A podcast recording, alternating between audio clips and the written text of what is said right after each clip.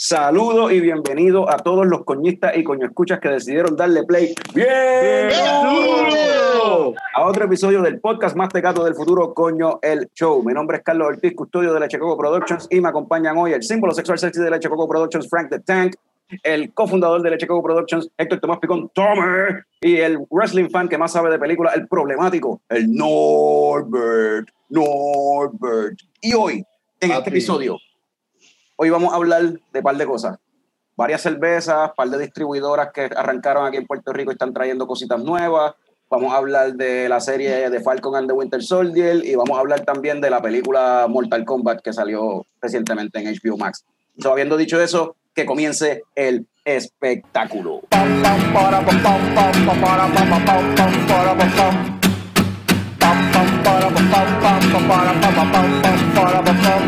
Ya llegó, ya llegó el coño show, el coño show. Pam pam para pam pam pam para para pam pam. Pam pam para pam pam pam. Ya llegó, ya llegó el coño show, el coño show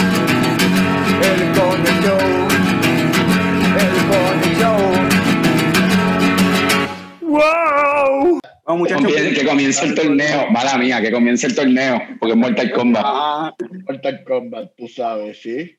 Bueno, Corillo, salud, bienvenido. Qué bueno verlo aquí de nuevo en otro Cheers. show. Cheers. Este, Hoy no tenemos invitados de cerveza, llevábamos una racha chévere ahí con invitados back to back en cada episodio. So, vamos hoy a hablar de cerveza por ahí para abajo, un par de cositas que están pasando. Y ya que Norbert está por allá en las Minnesotas, Norbert, ¿qué tú estás bebiendo? ¿Qué está pasando por allá? Pues, hermano, yo estoy, estoy bebiéndome la Crusher Destroyer de una cervecería que se llama Wayfinder uh, de Portland. Y esta cerveza, si, si, se, si pueden ver aquí, es una cerveza de Mastodon. Sí, como tal y como se imaginan, Mastodon, lavanda, bien chévere. Y es una, una cervecita bien metal. Esto, esto es una smoke. Y cada buche te da como que ese, esa sensación bien smoky. Y está bien chévere. Eh, es para, para dársela eh, bien suavecito. Uh, tiene maltas de caramelo, uh, 7.2% de gozadera por volumen y salud. En verdad, en verdad es bien smoky. Uh, yo no sé si ustedes han probado este tipo de cerveza que, que tiene este sabor smoky con cada buche son buenas, pero es para darle como que suavecito, no es para darse cuatro buches de cantazo. ¿Qué tipo de, de cerveza es? ¿Qué tipo de cerveza es, Norbert? Porque yo he probado cerveza smoky, he probado stouts, porters, este, diferentes estilos que son así como ahumados. Ah, sí, esto sería... Ah, dice lo único que dice es Smokey, mano, pero eh, partiendo de la premisa que son maltas de caramelo, pues sería como que una porter. Es una, mira, Es, una, pues fíjate, la encontré, no, espérate, mala mía. Encontré una que se llama Black Tongue, que es otra de ellos, y esta me dijiste que se llama... Eh, Algo ah, Destroyer, ¿no?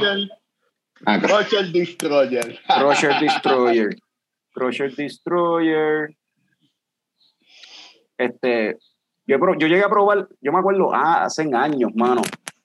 Este, habían llegado, había llegado una cerveza, porque Mastodon lleva haciendo colaboraciones con cerveceras desde hace años, tú sabes. Y cuando yo estaba empezando a beber craft beer, en el econo de aquí de Aguadilla, yo recuerdo haber conseguido una cerveza que era de Mastodon en eh, colaboración con, con, con, una cervecera ahí y estaba bien buena. Era una cerveza, el estilo, era un estilo así alemán, una Pilsner o algo así, creo que era.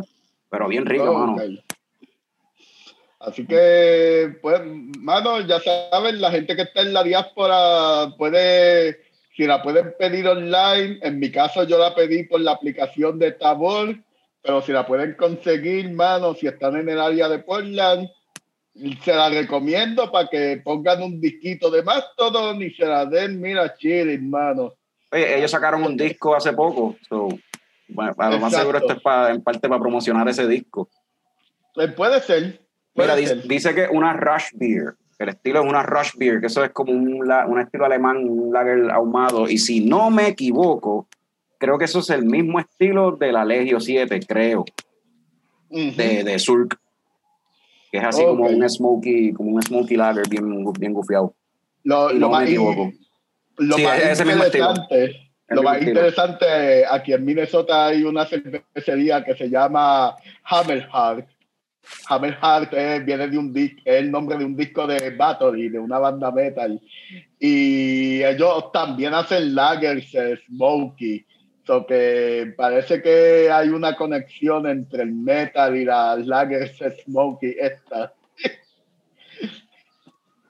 Y Tommy, tú Buscando que ahí, Carlos. estoy buscando para enseñarlo en cámara, ¿verdad? Porque esto es una de las cositas que me gustaría mencionar, que hace, hace poco, hablando de la Legio 7, la que la tiraron en lata, están aquí en Puerto Rico la Legio 7 y la Obdusa de, de, De Surk.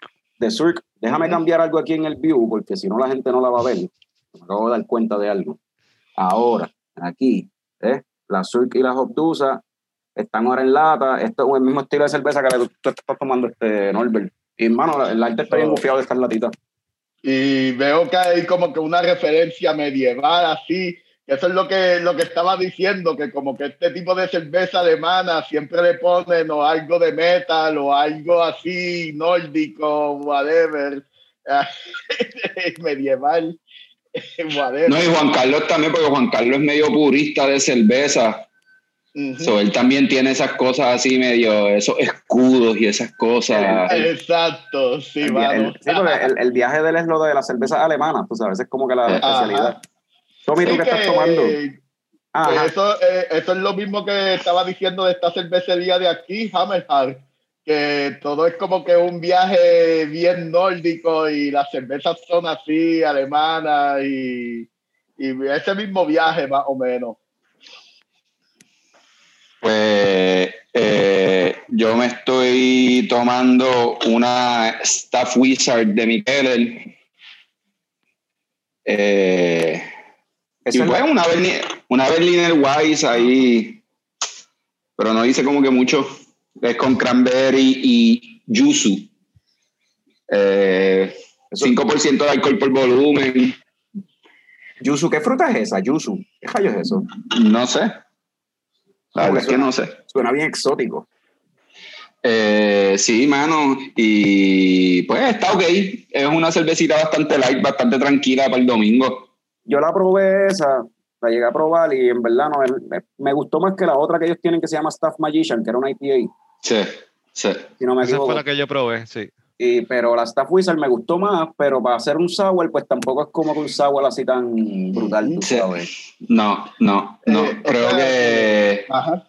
el, el- el- el- eh, viste, no sé qué es, pero ajá, no, no, no tiene ese, ese sour bien intenso, ¿verdad? De, que empieza a salivar. Ajá. Mano, so- entonces yo no soy el único que está enfiebrado con estas sours frutosas que están saliendo. De que No, a mí hace tiempo, a mí, de- a, a mí yo, yo recuerdo en algún brude, yo creo que fue que estuve con Carlos y Raymond, ¿verdad? Del corillo de, de cerveceros de allá de, de San Juan. Eh, él hizo una vez un ghost que llevó y estaba bien cabrón y yo nunca lo había probado y como que desde ese momento ese perfil de cerveza me llamó, me llamó la atención. Sí, Así que gracias a Raymond. De verdad, de verdad que sí, y, ah, y están saliendo un montón en todos lados. Cuando yo llegué a Minnesota, yo pensaba que era Minnesota nada más, pero mano, yo chequeo esa aplicación y en todo el país están saliendo cervezas así y están bien cabronas, mano. Y están, y- y están es llegando mucho ahora a. Puerto Rico. Y, y yo no sé, ¿verdad? Mi, mi pensar es que Raymond también hace mucho este estilo de cerveza este, porque lo he visto antes en Instagram, no sé cuán a menudo, ¿verdad? Pero he visto que hace mucho este estilo de cerveza, pero Raymond lleva así con esto desde que nosotros lo conocemos, nosotros lo vinimos a conocer como el 2015, 2016, y él ya está como que suavemente con la ola, porque trayéndola. Porque eso es algo que se ve en, la, en esta cuestión de, de, de, la, pues, la industria cervecera. en realidad, las tendencias quienes las establecen son los homebrewers.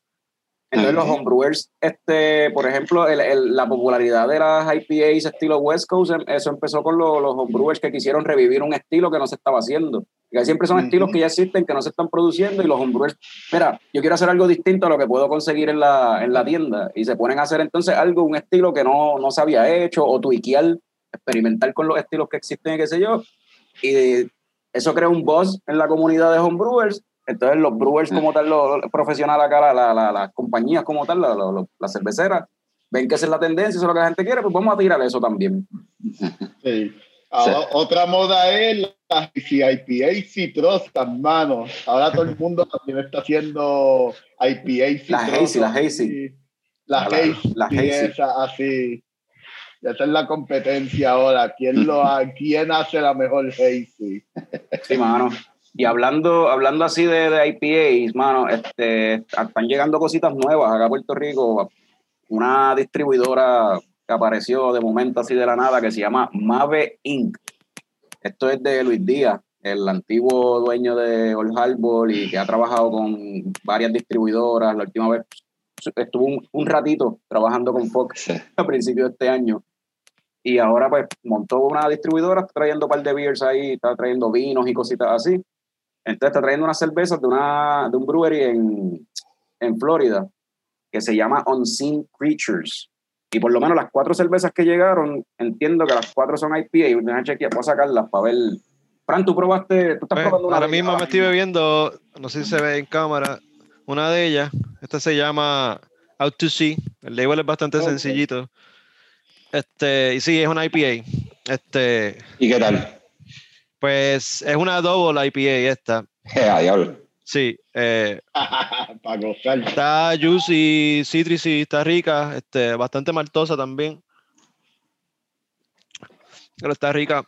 Ayer me estaba dando otra de ellos. ¿Qué, pero ¿a, qué huele, ¿a, qué huele, esa? ¿Qué, ¿Qué, aroma tiene esa? No puedo identificar el aroma.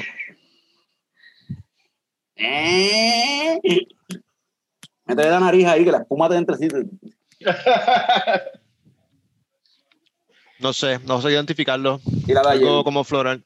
La de ayer, este sí me encanta el label. Oh, wow. Sí. Este label está bien nítido. Esta es otra IPA. Fíjate, está, es bastante pesadita también, tiene 6.8. Eh, esta sí también era bien citrusy, bien juicy, bastante hazy también. Eh, estaba bien rica. La otra que son todas IPA, mano, porque otra que trajeron sí. es Boots and Cats, que es una, do, una doble IPA. Y pues, el, Boots and Cats, con dos botas y un gato. También una doble IPA de 8%. Esa no la he probado. Estoy probando otra que trajeron, que se llama Astral Spirits. También una IPA. Y se ve hazy, como dijo Fran de la, de la otra. ¿Y qué tal? Julio. Está buena, el sabor que predomina es eso, este, la, la citroso, como citrosita, este, huele en el aroma también, entonces seguro tiene un cojón de citra. Y está buena, ¿verdad? Y sabe fresh. O sea, que no, que es algo que a veces se ve con cervezas así que las traen y no llegan muy fresh. Eh, algo que está haciendo esta gente, más bien, entiendo que están haciendo algo similar a lo que están haciendo este Toma para traer la, las cervezas de Barrier. Y es que están pagando una cantidad adicional en el shipping para que las cervezas lleguen, las cervezas lleguen junto con, pues, en, en donde chipean la comida congelada y la comida, o sea, la comida fría. Para que la sí, sí, sí, sí. Desde allá y, pues, y, lo ves en el precio porque estas cervezas te las están cobrando en algunos sitios a 11 pesos, man. Diablo, en, en, algunos sitios, yo he escuchado que las tienen a 14 pesos. Well, I'm not gonna buy that. Wow. Pero eh, eh, como que un four pack a 11 pesos o la lata. No, no. 11. La lata, papá. Una, una pinta. Nosotros. Sí, yo, extra- yo extraño una, muchas cosas de Puerto Rico. Lo cara que son las cervezas de afuera, Eh. no lo extraño.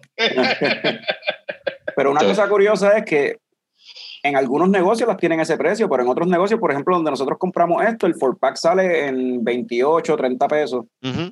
que te sale más o menos a 7 pesos, 7, 8 pesos la, cada cerveza, que está más o menos ok, tú sabes. No está tan No, y si vas a donde Petro, ganaste. Y exacto, que allá también las consigue a un precio bastante allá en el, en el En el golf del bypass. exacto. Pero me está curioso, entonces ellos pasan el trabajo de distribuir esta cerveza, traerla, chipearla fría, la entregan fría y hay algunos negocios que donde la entregan aparentemente fría y cuando tú vas a comprarla no la tienen fría. Rompieron la cadena de, de- la cadena fría. Entonces, porque ¿para qué uno está pagando tanto si anyway no te la van a dar? O sea, eso está como que Diablo. o sea, yo no sé si eso es pa- Sí, eh, porque le cambia el perfil a la cerveza, le cambia el sabor. no y Y para la eso- lata misma lo dice Ya. también. Dice, ¿cómo es? Keep cold, drink fresh. Es lo que dicen en algunas Sí, exacto. a veces dice don't break, barrier. don't break the cold chain. If, if este cómo es si la encuentra como que keep cold. If not cold ask why. Pregunta por qué no está fría. Y pues va a haber que empezar a hacer eso en algunos negocios. Preguntar por qué rayos no está fría porque entonces para qué rayos la estás pagando tan cara si la idea es que llegara Yep. fría No, sí. ya no la estás comprando fría Exacto, y que, y, que, y que no es lo mismo. Lo de- la dejas calentar después que estaba fría, se jodió, papi. Sí, eso- sí, sí. Eso es algo que está pasando, en verdad, se está viendo eso y está medio, medio weird. No sé, hay que, hay que bregar con eso. Otra cerveza, Que cervecita, esté pendiente. Otra cervecita, anda, para el sirete, ahí está. Oh. Así dependiente hay que estar. Y ya, Sí, se, se, se encojonaron la emergencia médica aquí al frente, los bomberos, esto se jodió, vamos a salir a inspeccionar toda esta pendeja. diablo, papi. Y con el Sonido de alerta. Con el par de loco que vive cerca de la casa de ustedes, no me sorprende que esté pasando algo. Y siguen llegando nuevos. Y sigue Sí. llegando gente loca nueva. Y la semana que viene, y la semana que viene, viene otro. Sí. Este, Vamos a ver. otra, otra, unas cervezas que encontré ahí random en Dylan's, en Dylan's Beer Garden, y supongo que están por ahí en otros sitios. Son unas cervezas, vi tres de ellas, unas latas con el label oscuro, y se llamaban, aparentemente dice Miura, dice Miura bien grande, tengo aquí dos, buscarlas para enseñarlas. Esas fueron las que te costaron 18 pesos cada una. Mm, no, yo no compro cerveza a 18 pesos cada una, están loco. Pero aquí para que las vean, son- tienen el torito ese, que es el logo de Miura, whatever it is. Esta es gris, esta es blanca, la otra era como negro, el label. Están a 6 pesos, están estas- Ok. estas latitas. Me puse a buscar información sobre estas beers y encontré algo bien interesante y aparentemente Miura como tal parece que es un proyecto de este tipo, un master sommelier de vino. Y él en lugar de producir como tal un vino de una finca en específico, parece que él hace contratos con diferentes fincas de vino, diferentes viñedos, y para él tratar de ofrecer como que los vinos de las mejores cosechas que él considera, tú sabes, de, California y de esa área. Esta- este tipo hace esta colaboración con una cervecera de Alabama que se llama Red Clay Brewing. Y eh, de ahí salen estas cervezas que son la serie Double Masters, porque es un Master Sommelier con un Master Brewer tratando de inventarse algo de cerveza, explorar perfiles de sabores y traer ingredientes de alrededor del mundo. Oh, Entonces, la, wow. que yo, la que yo probé, una, un Black Pilsner, que de por sí Wow. es extraño, un Black Pilsner, pero entonces tenía limones, de, limones Mayer del Oriente, yo no sé qué rayos es eso, ¿verdad? Pero la cerveza estaba buena, era un Black Pilsner bien crispy, el aroma olía como a un, como a, a Sprite o algo así, loco, como una, de limón. El aroma es como un refresco de limón, pero, pero- ah, pero en el sabor era como que era algo más, era bien liviano, bien refrescante, este, en verdad estaba bien buena, bien, bien easy going. Entonces seguí leyendo, una pro- eso se llamaba este Forbidden Blade. Entonces las otras dos, las que tengo Forbidden aquí, Blade. esta que tengo aquí que se llama West Indies. Me puse a buscar información y es bien interesante que esto es un pale ale eh, hecho con chocolate de República Dominicana Boom. y añejado en barriles de tequila. Wow. Oh, wow. Entonces me está curioso eso de como que chocolate de República Dominicana y de momento vengo y chequeo la otra que se llama Dark Café, esta otra, y, de- y veo aquí que esto es un Caribbean Stout hecho con café Baldachi de Puerto Rico. Wow. Oh, Aparentemente café Baldachi me pongo a chequear y sí, indeed, café Balda- Bal- Baldachi Coffee Roasters, eso es en Guaynabo aparentemente. Wow. Como que, what? Oh, wow. Y no, y, y- eh, este chef de dónde es? ¿No sabes de dónde es el chef? El tipo, el sommelier como tal, tú dices. Ajá, el, ajá. El sommelier ah, entiendo que es de allá del área de California, por allá de esa área, pero entonces la cervecera Red Clay es de Alabama. Red Clay. Red Clay Brewing es de Alabama y me metí en la página de Alabama y tienen en, en la página hay hasta un post así, y ellos bien, bien orgullosos y bien contentos y dice Now available in Puerto Rico, bien grande.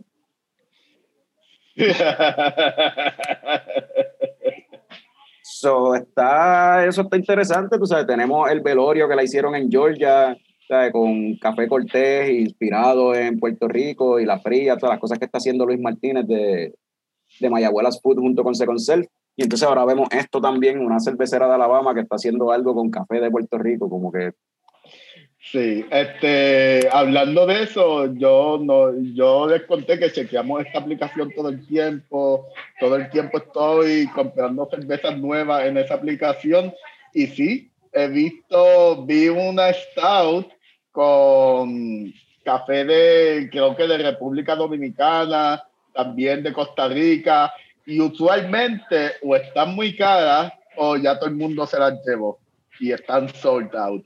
Pero sí, estoy loco por probar una de esas cervezas con, ya sea con café de Puerto Rico, café de Dominicana. Eh, debe ser un experimento súper cabrón, so, ah, estoy loco por probar alguna de esas. otro... bueno, otra- probé la. Sorry, Ajá. Carlos, dale. No, que, No, iba, iba a decirle a Norbert de la aplicación esa que no, no funciona en Puerto Rico, mano. Lo intentamos y rápido nos tiró el mensaje de que no está available. No, No, no hacen shipping a Puerto Rico. pero suena cabrón, estaría, sería un palo. Mano, Ok. en verdad, un paro. Yo- ya, sa- ya saben lo que tienen que hacer el ingeniero. Engineering, Ah, el, algo. se- el- algo curioso que iba a decir es que la distribu la que está trayendo esas cervezas, la serie esa de Miura, este, es una distribuidora también de vino, Fine Wine Import. O sea, es una distribuidora de Ajá. vino y me imagino que por, por distribuyendo, probablemente distribuye los, los vinos Los vinos de y por ahí se enteró de la cerveza y dijo, coño, pues Toma empezó distribuyendo vino y licores y de momento se metió ahora con las barriers y las Tripping Animals y, y dio un palo con la cerveza, o vamos a nosotros también a meternos en la cerveza. Sea, están eh, otro approach ahora de, hay, hay otro ah, cómo es hay más eh, competencia en el mercado de distribución quizás y pues cool para mí porque entonces más cerveza que viene Podemos probar.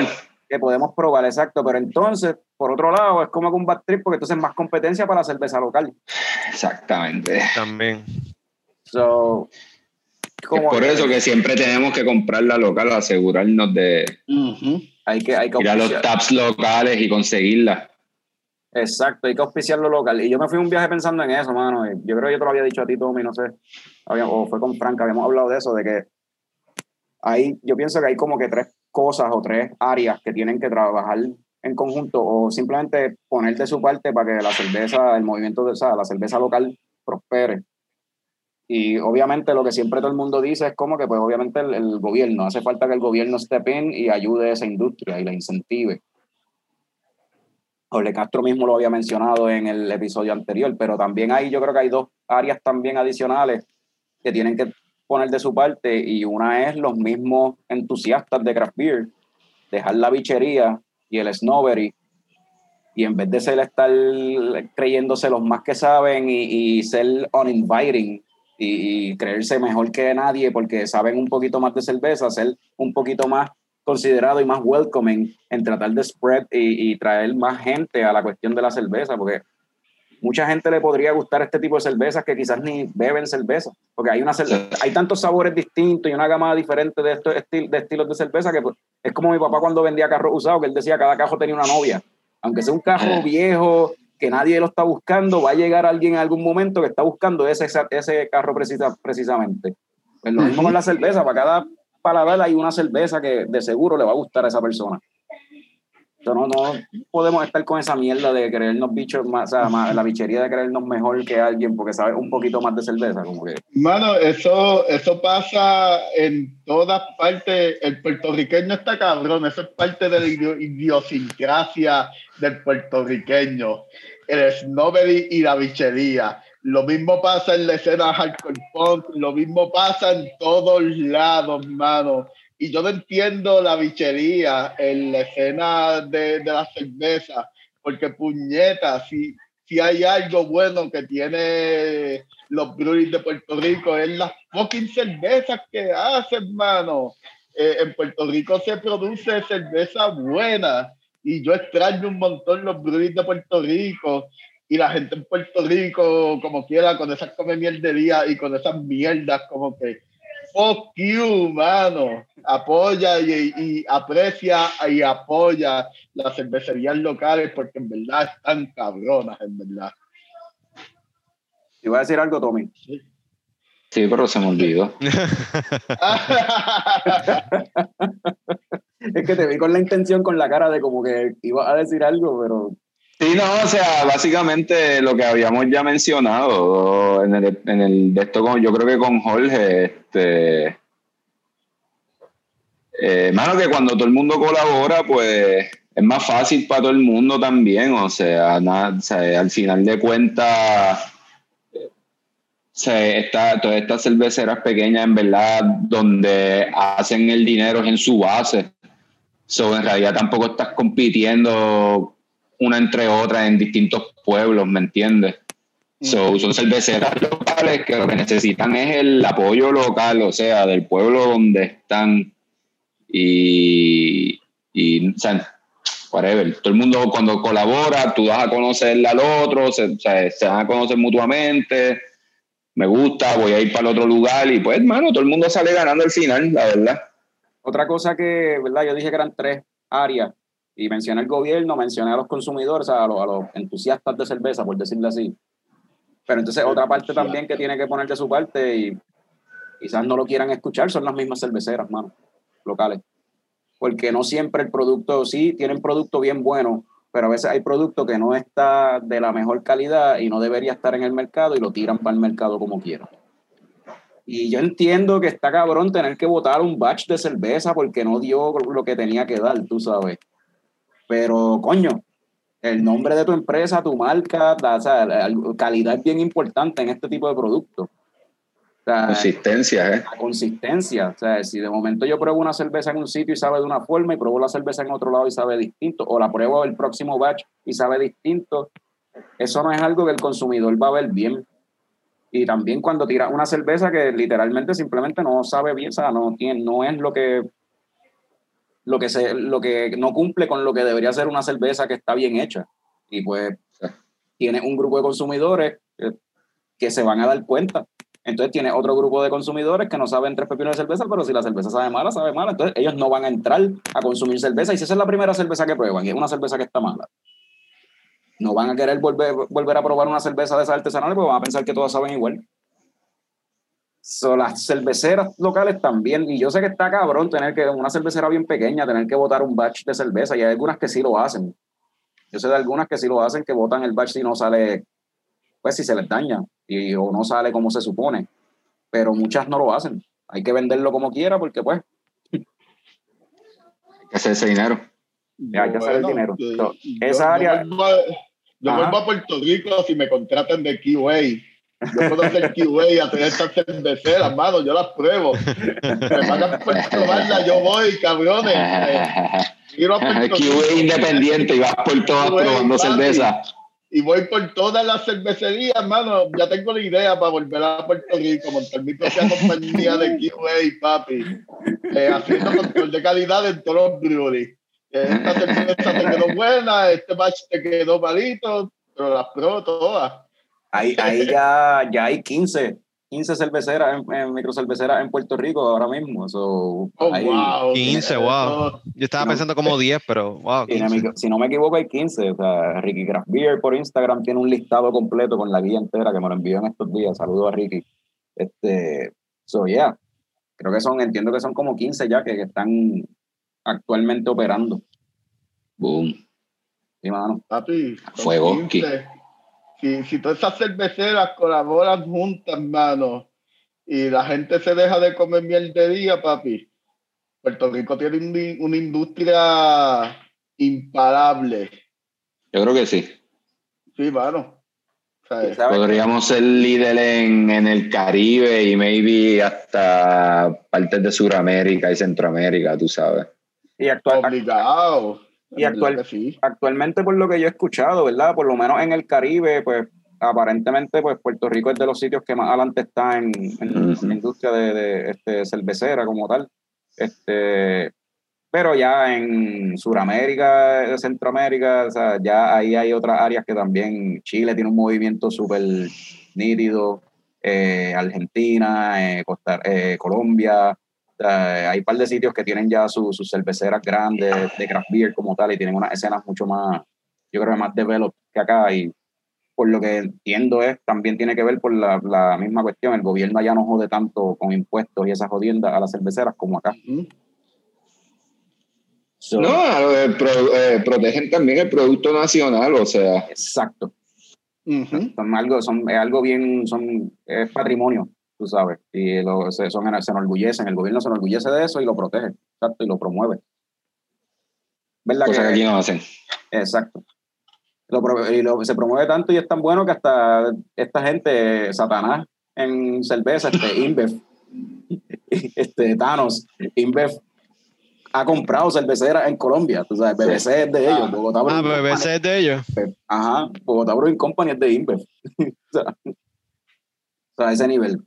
Y hablando de villanos, Satanás y esas cuestiones y cosas mortales, Ese Segway, nice. Vamos a entonces a hablar de esta película que salió en HBO Max y wow, Mortal Kombat. O sea, tú esperabas un Oscar caliber movie, you got it. Pero si esperabas si esperaba un award winning movie, you did, you got it, porque por obligado esto va a estar en los Raspberry. Obligado. Razi, esto va para el Razi, hermano. Y I enjoyed every single second of it, hermano.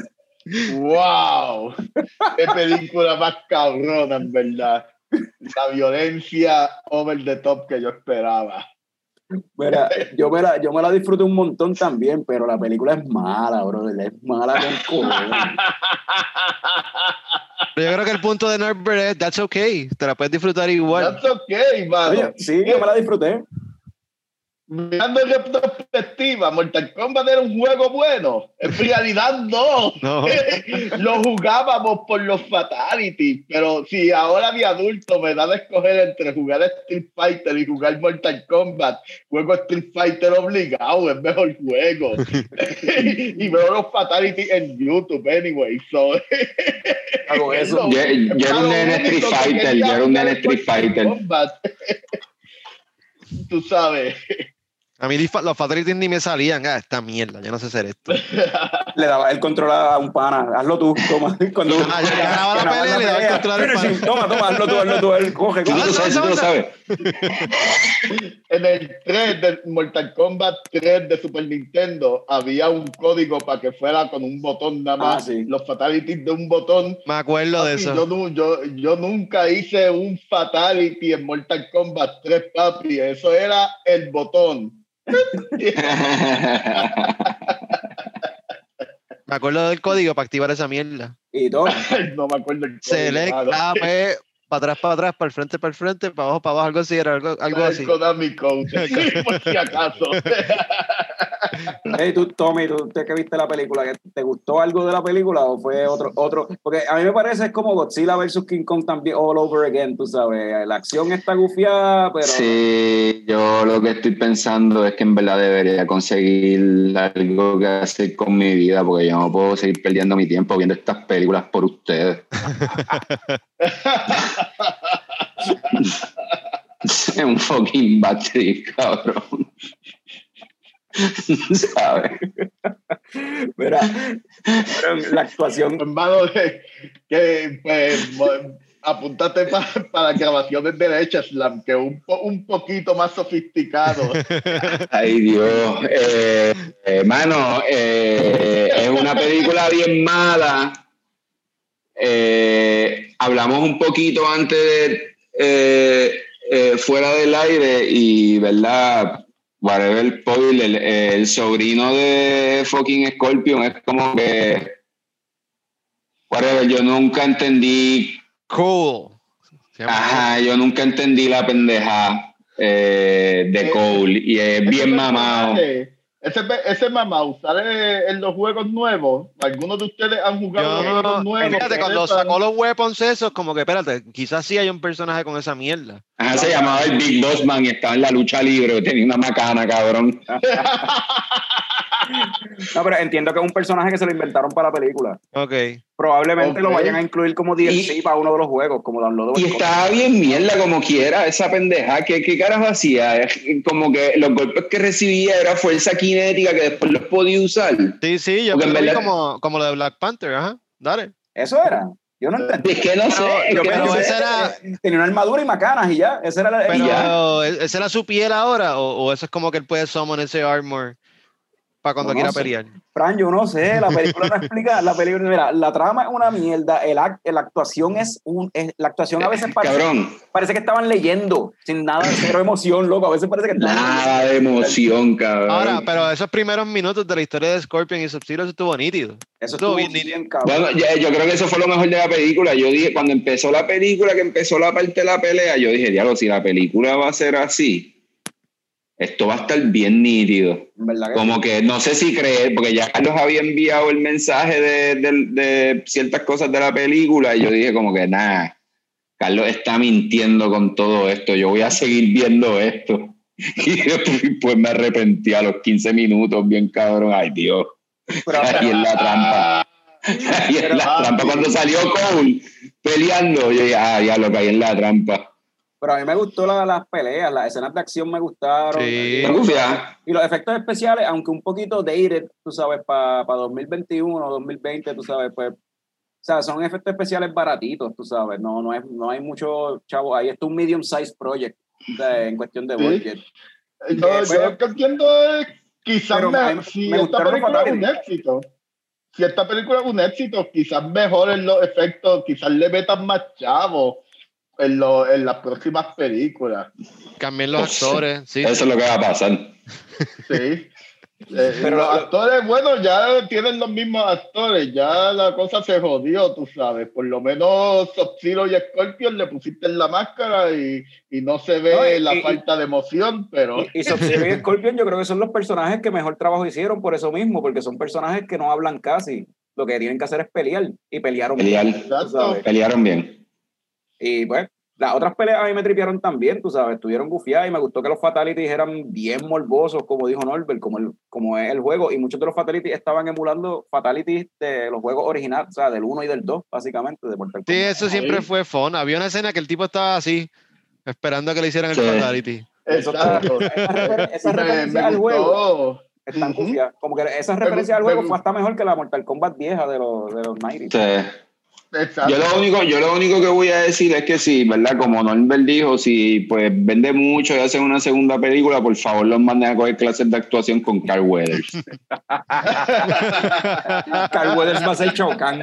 Pero, pero veanlo de esta forma, quizás si ponen un mejor director, yo creo que un mejor director los pone a actuar y de aquí nos salimos, aunque hagamos mil tomas, aunque hagamos mil tomas, tú me vas a actuar actuar bien en esta escena y lo hacen. Un director bueno lo hace. Bueno, ¿quién era el director de esto?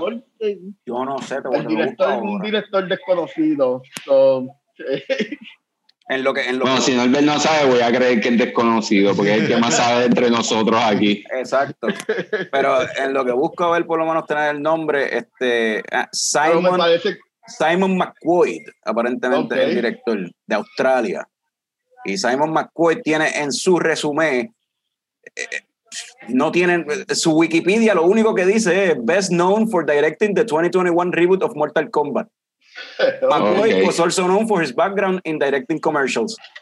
Eso es todo el Wikipedia de él. O sea, este Wikipedia lo crearon antier, cuando salió la película. mano, Ah, exacto, bien cabrón. me parece que el productor es James Wan, ¿verdad? Yo Sí, vi James- el nombre James en los Wan- créditos. James Wan es uno de los productores. Eso es Ok. correcto. ¿Y por qué James Wan no la dirigió? Bueno, porque pues ya, sabemos por qué. Veterano.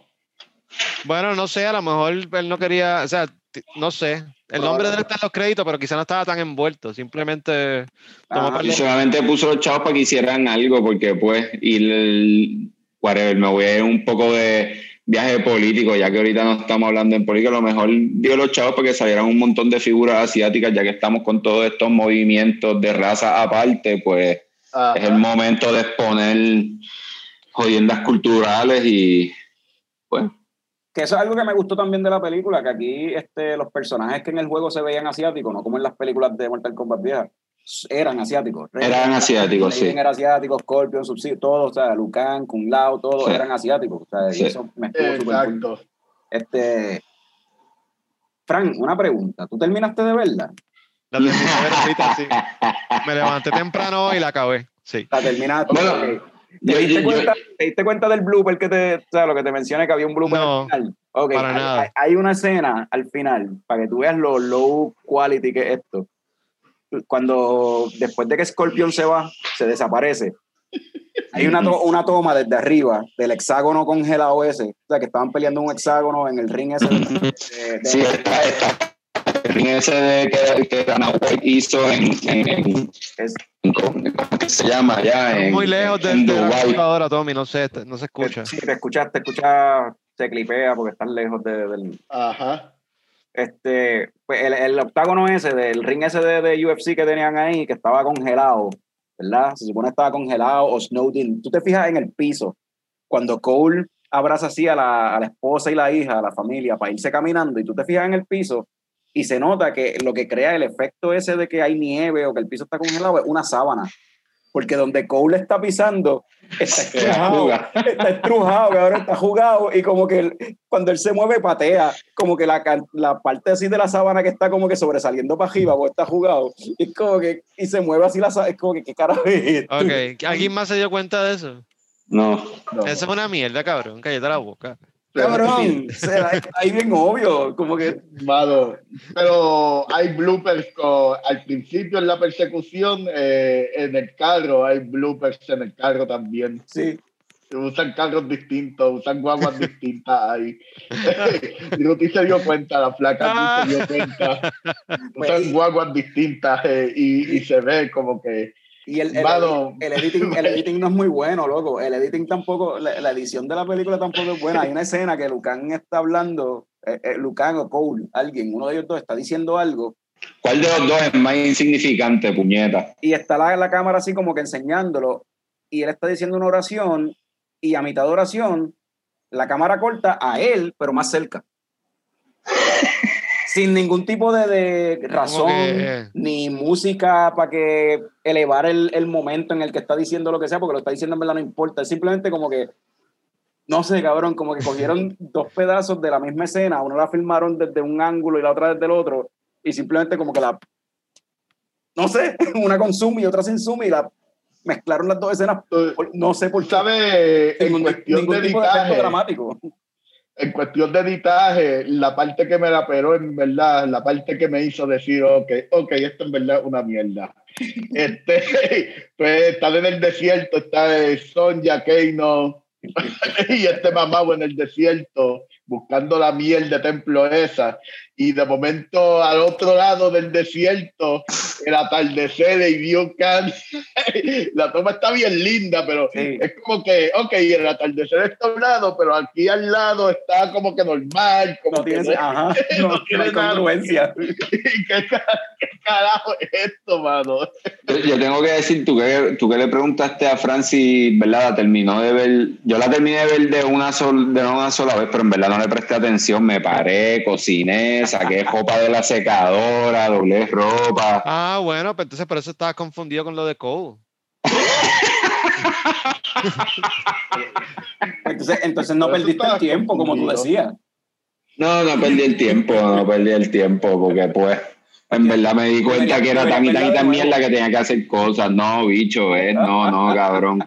En verdad, algo que me sorprendió mucho es cómo, para ver, cómo quieren hacer que, ¿verdad? Cano es bien pelabicho y de repente tiene los poderes primero que todo el mundo, bien cabrón. Y es como que, ¡ah! Les dije que lo iba a tener primero. Es como que, ya lo que mierda es esta y esto es de pre-Kindle. Eh, me gusta el corazón y la valentía sin emociones de Sonja. No, no, y Sonja no puede tener, no tiene la marca porque eres mujer.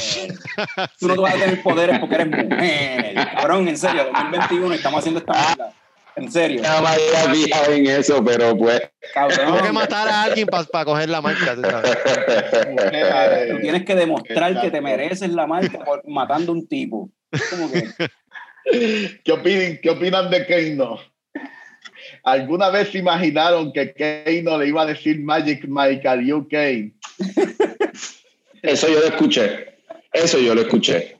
Mano, ¿Viste el personaje? I love it. I love Keino. Keino es el personaje más. De, de, hecho, entre todo el mundo ahí, es el que mejor actuaba y eso no es algo bueno de la película. ¿Entiendes? Algo bueno, pero. Pero, pero el mejor que actuaba, era funny, era un loudmouth, era bien annoying era súper incordio. Súper annoying, cabrón. Este, pero algo sí que eso me recuerda, que le dijo Magic Mike a Lucan, eso me recuerda también que algo del diálogo de la película, mano. Hay dos cosas. Porque todos los personajes tienen que presentarse. En algún momento de la película todos se presentan o alguien los presenta y se supone que y es un momento bien emocionante icónico, la música se infla porque alguien dijo I am qué sé yo, Lucan o His Kung Lao. Como que ya, como que decir el nombre es la cosa más que, mira, el que está viendo esta película sabe quiénes son los personajes. Porque tienes que, ese es el highlight. ¡Wow! Mira, Sonya Blade. Como que eso está el garete. Viste, pero a mí me sorprendió cómo Cole se aprendió los nombres de todo el mundo, de todos los villanos de Otherworld. Y cuando estaban haciendo el plan, como que mira, tú vas a pelear con sub tú vas a pelear con. Yo quiero a Fulano. con mi línea, tú vas a pelear con esto. Cabrón, ¿quién te dijo los nombres? Yo sabía, yo sabía que esto iba a estar bien al garete, whatever. O sea, obviamente la parte cuando salió Jax, que lo está ayudando, está bien loca, pero de repente el cabrón llega a la avenida, yo no sé qué carajo Evergreen 321. y. Okay. ¿Dónde está Sonja? Tú dices, que llega al sitio donde Sonja. Sí, donde está Sonja. El cabrón brinca la verja, está a una propiedad privada. No, no es Evergreen. Dije eso porque no me sabía el nombre. De los Simpsons, Evergreen Terra. ah, ok. la cosa es que de repente, cabrón, Sonja parece la nada. Tienen como que un pequeño altercado, se presentan y el cabrón automáticamente dice, ok, ¿y cuál es el plan? Es como que, ¿what? el plan, ¿cuál es el plan de qué? Eh, ah, ahora, ahora que dice de ese detalle de, de, de, que hicieron el plan ahí bien mierda en una escena, esto me recuerda mucho, está estructurado igual que un episodio de CW. En CW el episodio empieza con una pelea después se reúnen en whatever, Arrow tenía su baticueva, este, Flash tenía su laboratorio. Entonces tú los ves todos reunidos hablando mierda y planificando y después otra escena de acción. Esta película es un episodio de una serie de CW full, mano. La misma actuación, los mismos actores super listos que no saben actuar, lo mismo todo, mano. Lo único que cambió fue la violencia.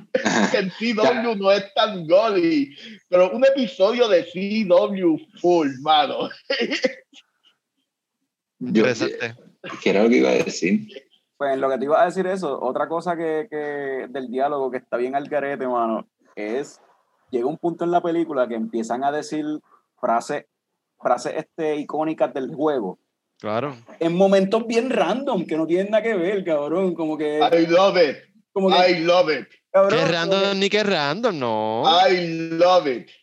Cuando hicieron, el flawless, cuando hicieron el Flawless Victory, cuando, cuando Flawless un lado Victory. ganó ahí. Sí, cabrón, que porque Liu Kang diría eso en ese momento. Flawless victory by Cabrón. Y hablando en tercera Carlos, persona. Acaba de hacer uno de los mejores fatalities Ah, el la cabrón. historia de los juegos. Uno de los cabrón. fatalities más cabrones en los juegos salió en la película. eh, Debe decir Flores Victory. Es una mierda. La película se supone que sea una mierda y fue una mierda. Y deliver. No lo que yo estaba esperando. Es como que. ¿O qué tú esperabas? Citizen Kane. No, cabrón. Pero, el, eh, pero no podemos. coño, pero un poquito más de esfuerzo, emoción, tú sabes, cab- o sea, No se, Wow. puede, no se puede esconder el hecho de que una mierda. Yo me la disfruté, mano. El, fa- los Cheesy fatalities, goodness. los fatalities estuvieron cabrones. O sea, el fatality que le hicieron a Goro me gustó un montón. Sacaron las tripas ahí al frente de las de la, de la esposa y la hija de, de, de Cole. El tipo.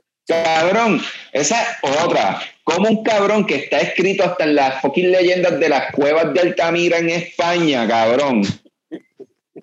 De repente este mamado con una jodida macana pendeja lo raja como una rana de proyecto de ciencia, cabrón, en la escuela, cabrón. Porque, porque Tommy, algo que tú no te diste cuenta es que no son macanas. Son, son unos blades bien Son cabrones. unos blades. Eso tiene un filo. Tiene unos ganchos por ahí, sí, yo vi que tenía como que unos picos y unas mierdas, cabrón. Come on. Cabrón, es una bestia de leyenda. Estaba en todas las iglesias de Mortal Kombat plasmados, cabrón. Mano, pero el tipo es el. Y tú lo vas a matar así, cabrón. Exacto, exacto. es el tataranieto de Scorpion. No hay más La nada. Ya. leyenda también. Chosen One. Ya. Que yo pensé, yo pensé que al final, en algún momento, él, cuando él iba a sacar Ese cabrón, no, ese cabrón no es descendiente ni de, ni de fucking Bobili, el pendejo ese. cuando iba a cuando iba a yo pensé que cuando iba a sacar su, su arcana, lo que iba a hacer era en Scorpion, pero no, por alguna razón al final de la peste, porque, porque sí, aparece Scorpion a salvar el día. Es como que, eh, cabrón, no podía haber llegado desde el principio. Si, Raiden- No. si, si supuestamente, aparentemente fue Raiden, que es el tipo que teleporta, él no hace un carajo, pero puede teleportar a todo el mundo para donde sea. Y si tú podías teleportar a, a Scorpion del infierno para que peleara por la tierra, ¿por qué carajo tú no lo hiciste antes? Porque no, lo has hecho para todos los No. torneos. Es lo cabrón. del Blade. Tiene que ser el descendiente de él agarrando el Blade, atacando a Sub-Zero. Para que se cumpliera O eso. sea, otra, exacto, hicieron, hicieron, exacto, exacto, porque hicieron, hicieron un blood, un blood, ¿cómo que se llama eso? Blood Ah, Ahí. exacto. Exacto. Ajá. Coño, Carlos, eso hace sentido, cabrón. No te sentido a ti, mano. Eso hace sentido. ¿Cómo que no te hace sentido eso? Lo de Scorpion. Tan fácil de explicar, mira, te lo explicamos ahí súper fácil. Hace sentido. Está bien, pero la película, La película tiene un buen guion.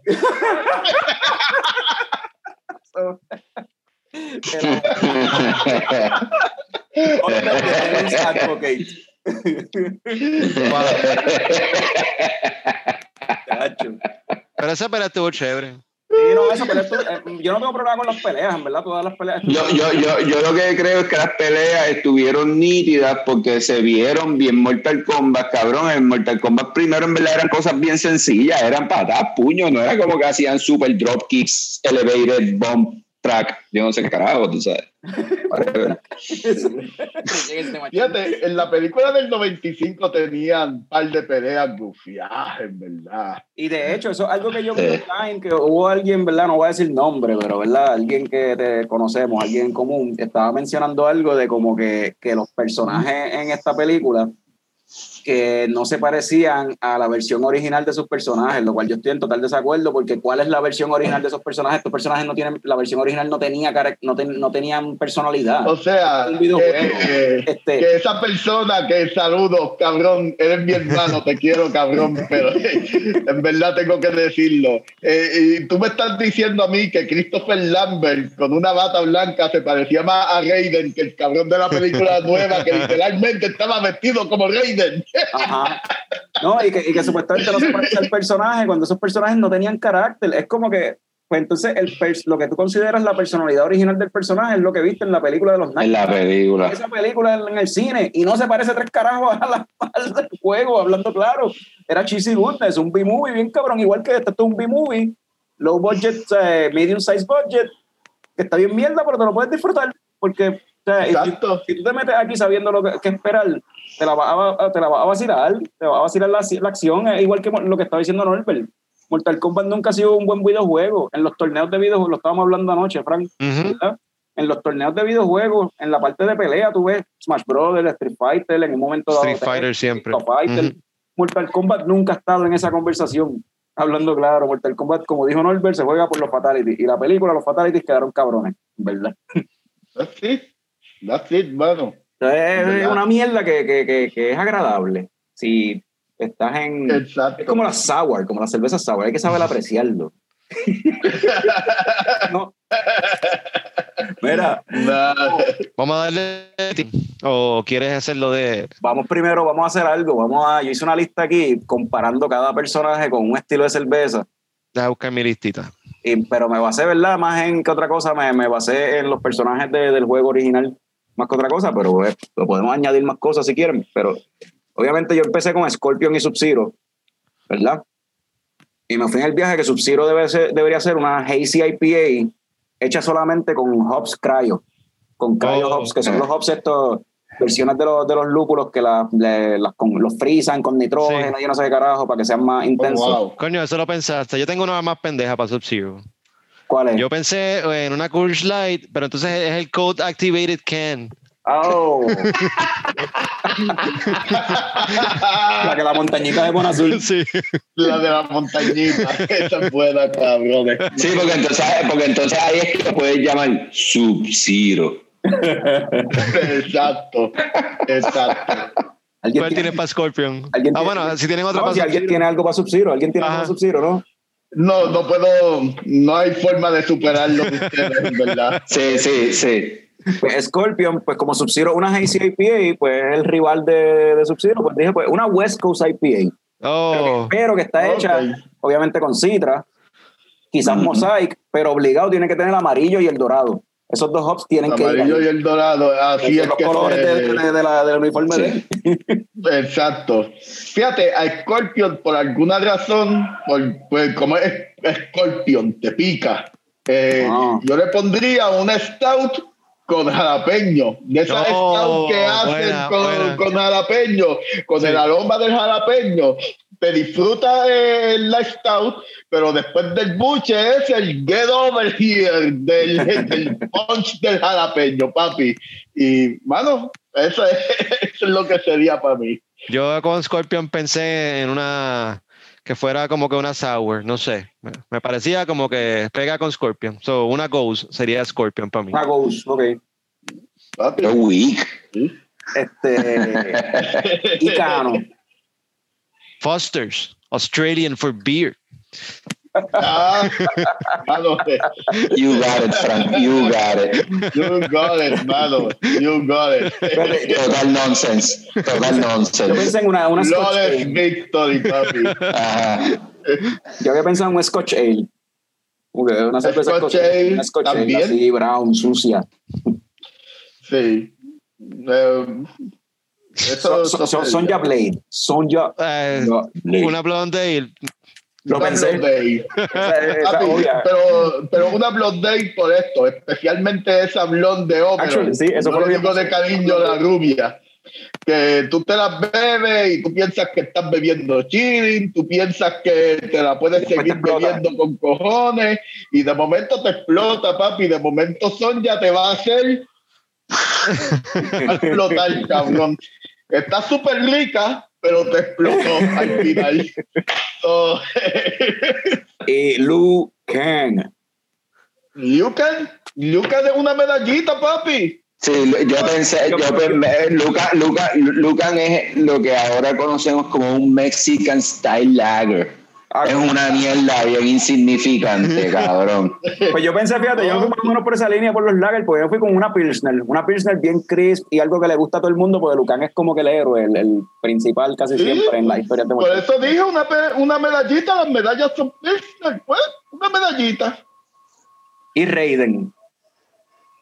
Yo no encontré nada para Raiden, no sé. ¿Tú tienes algo funny? Yo, yo le puse a Raiden, no, no funny, pero le puse un, un Imperial Barrel Age Stout, tú sabes, un Stout añejado en barriles, porque Raiden es un dios, es inmortal, tú sabes, la longevidad, tú sabes. Pues algo añejado en Bueno. barriles, algo fuerte, tú sabes. A- Añejado en barriles de Belbon. Ah, exacto, sí. Esa es buena. Y para Johnny Cage no se me ocurrió nada, mano. Es que ese cabrón es tan mierda. Pero Yo tengo una para Goro. Ah, yo también. no, no, no salió como tal. ¿O sí? No, no, no, él salió. Tenemos- si, si tú tienes una, una beer para compararlo, yo no, a mí no se me ocurre ninguna. Yo pienso que la medalla le pega a él. La A Johnny. Cage. Maybe. Pues, no sé. Es que no se me ocurre ninguna para ni para El lado Weiser, el lado Weiser. Es la Pabs, la Pabs. una PBR.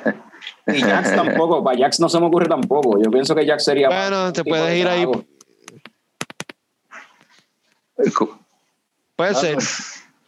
Pero no sé. Jax. en verdad, yo creo, no sé. Jax es más un tipo de tragos y edibles, yo creo. Eh, yo creo que de trago.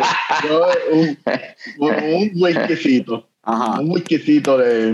de- Y pondría. Goro que tú tienes, Frank, para Goro, que diste. Una quadruple. Obvio, yo también. Cuatro brazos, una cuádruple. una Belgian Otro, Oak, quadruple. que es una cerveza fuerte, bien maltosa, ¿sabes? te da bien duro en la. ¿sabes? Sí, una cuádruple. Exacto. Alto contenido de alcohol, cuatro brazos, cuádruple. ¿Se te ocurrió algo para Changsung? Sí, ¿De verdad? sí. Sí, pues para Samsung yo pienso que tiene que ser una sour frutosa de esas, pero que tenga 20.000 mierdas, como, como esta, por ejemplo. La tengo aquí el prop. Como esta cerveza que en el label tiene una, un que se parece mucho a una amiga de nosotros. De Pique. pero mira, esto es un sour de Tripping Animals que probé anoche y está bien bueno. Pero, pero ¿y por qué un sour?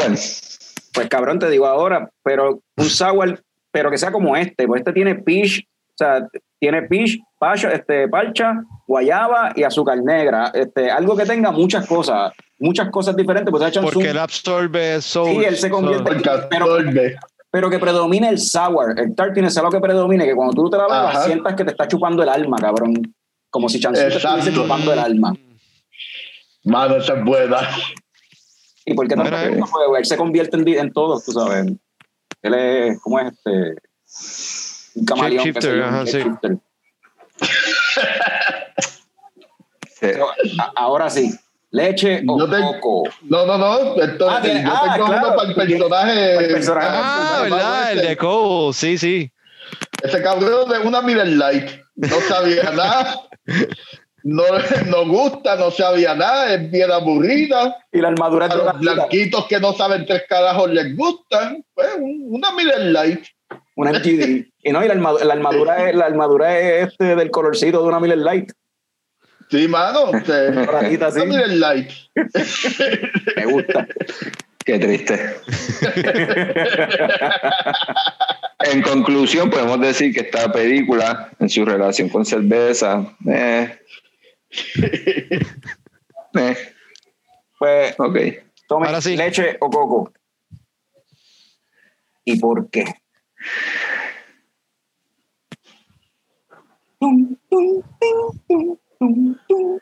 Tú, Frank, leche o coco. Lo que- lo que piensas. Bueno, dale, vamos a inventarnos algo aquí en The Fly. Eh, vamos a decir que este. Coco.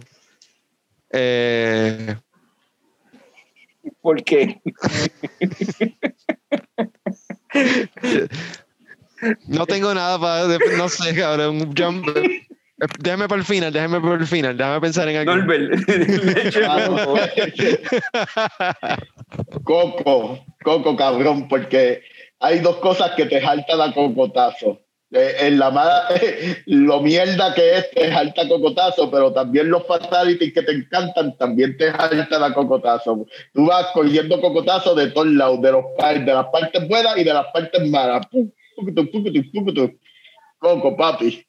Tommy, ya tú tienes, ya, ya tú pensaste, ya lo tienes, o todavía. Eh, pues yo voy a decir que es Coco, este, porque verdad es como que este Coco que tú lo ves y tú dices, ah, puñeta, Coco, tengo algo de comer y de beber, y lo ves y dices, diablo, qué lindo. Y cuando lo rajas no tiene nada por dentro, es sin contenido, esto es una mierda, cabrón. Es una mierda. So, eso. Fran, ya tú sabes por qué, es coco y lo, o lo quieres cambiar a leche. No, ya dije coco, vamos a quedarnos con coco. Este. Vamos a decir que es coco porque pues, tú lo ves así bien lindo, de lejos así, entonces te vas acercando a él y como te lo analizas bien te das cuenta. Dice lo mismo que yo, Frank. Que, que, que, Está, está parafraseando. El cabrón está parafraseando.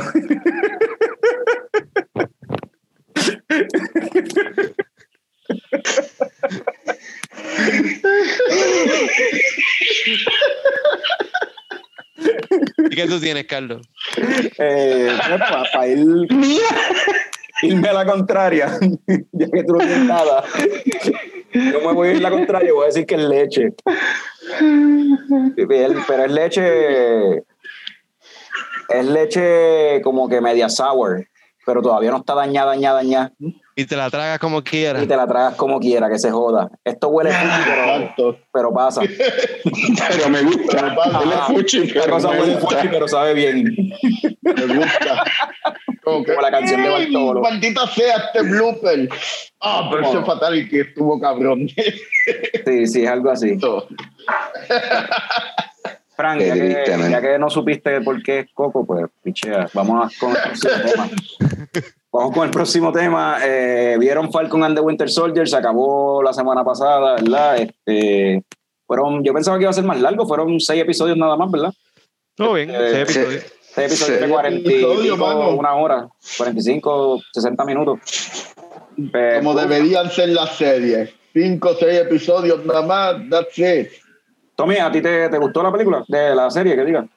Eh, sí, me gustó. Eh, tengo que decir verdad, ya que ahorita Norbert lo mencionó.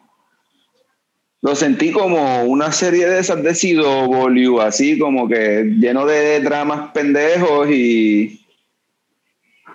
Y voy a decir dramas pendejos porque creo que, whatever, los están en la serie porque son las cosas que están pasando en este momento, pero no sé si será el de esto adecuado para enviar mensajes.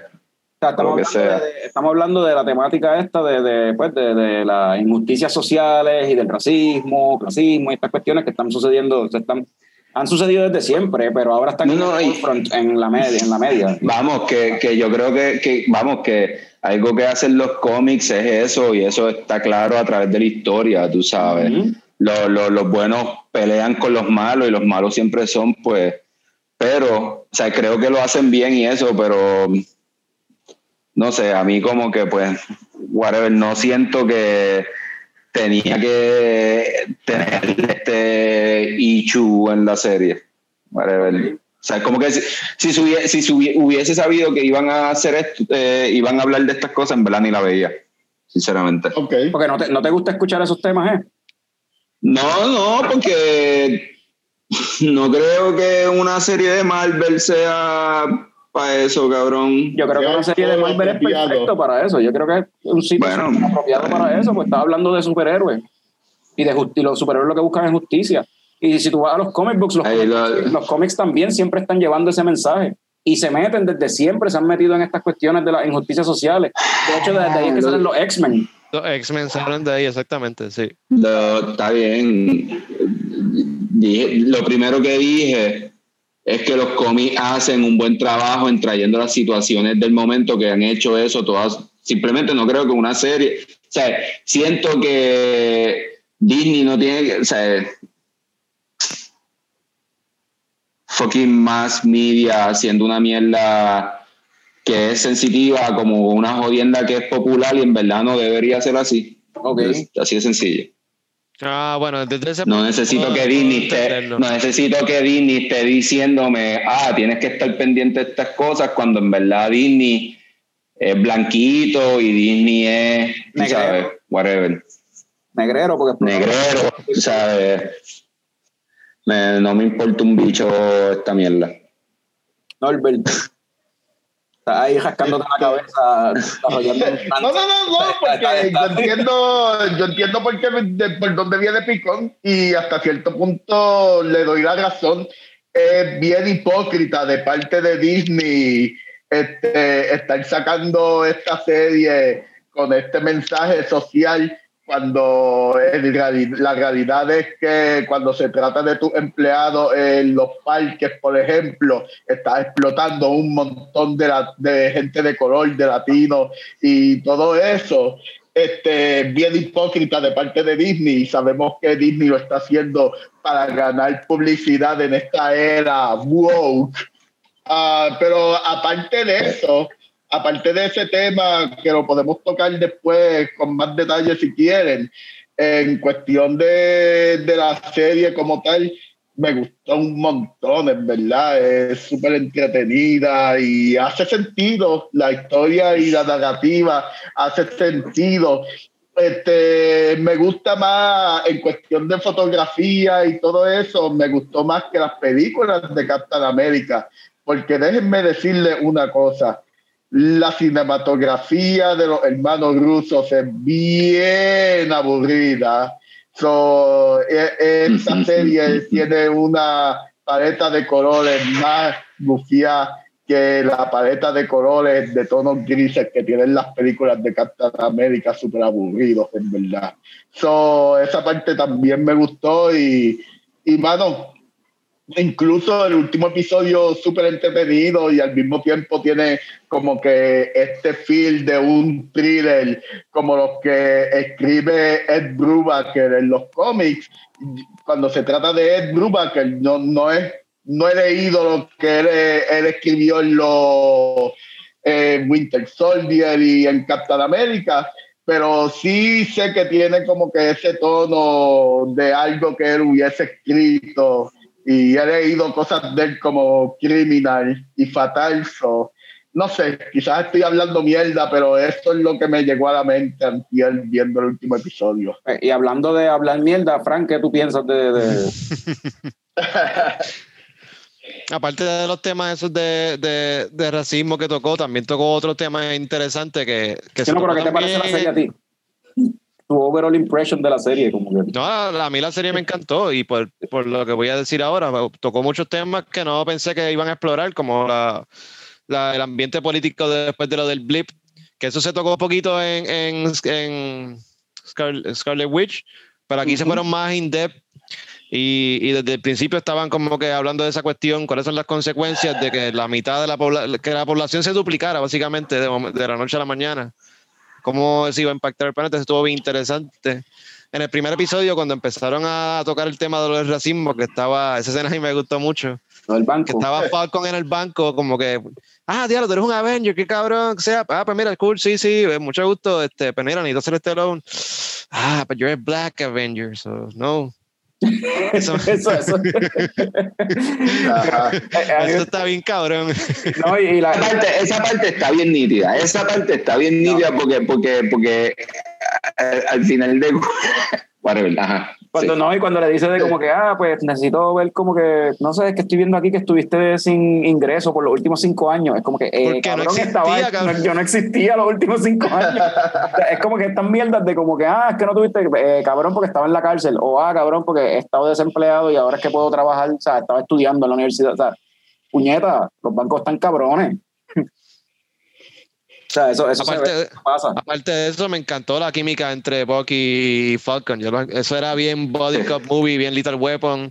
La escena esa del cuarto episodio, que a ti te- el quinto episodio, a ti te encojonó. A mí, a mí me encantó esa, toda esa escena. Lo mí eso bote. fue Sí, para mí eso fue como character development, qué sé yo, estuvo Bien fun. Lethal Weapon, porque en Lethal Weapon Sí, sí. que está jodiendo con el cabrón bote desde la primera película, de arreglar el bote. Ajá. Esto- eso, es lethal- eso del bote, eso fue bien Lethal Weapon, como que el bonding ahí Sí. por la cuestión de arreglar el El bote. bote. Y en ese episodio aprendimos que No, no, no, me y- gusta la y- carne negra también. Ajá, que también eso se veía yeah. No, no, no, y que, que, que eso también, ¿verdad? En algún momento como que Murto le dice como que, mira, no jodas mucho con mi hija, como Ajá. que whatever. Después no pasa nada, ¿verdad? Pero Yo no sé, él va a seguir jangueando allí como lo dejaron en la serie. Va a seguir jangueando ahí, papi. ¿Y qué les pareció el personaje este de del nuevo Capitán América, eh, el US Agent, este John Walker? Good villain. El tipo hizo un buen trabajo en lograr que tú lo odies. sí, definitivo. sí, definitivo. Cuando salió al principio, es como yo dije, como que este mamado. Pero mientras que el carácter se fue desarrollando, es como que, man, lo odio. Es buen personaje, en verdad. No, y yo creo que también hicieron un buen trabajo en cuanto a todo, porque hasta el uniforme tú lo ves y dices, ay, diablo, es que hasta le pega el uniforme peladita. Ese uniforme es algo que, que Trump hubiera hecho en su, en su administración, tú sabes. Que, Sí, sí, eh, Walker yo creo que hizo un buen papel, como dijo Frank. Sí, el, Yeah. actor, el actor hizo un buen papel por eso mismo. Cuando por fin, una, yo creo que la escena favorita mía de toda la serie es el principio del episodio que menos me gustó. Ese episodio Ah, del bote. mano. Pero empieza con esta pelea que hasta la música tiene parte del score de Civil War, de la pelea en el aeropuerto. Eh, Esa pelea entre Bucky Sí. y, y, y Falcon, Falcon. Contra, contra John Walker. Esa pelea estuvo súper nítida, mano. Por fin le están dando en la cara a este cabrón. Ese momento cuando él dice, ah, you don't wanna do this. Y Bucky, yeah, we do.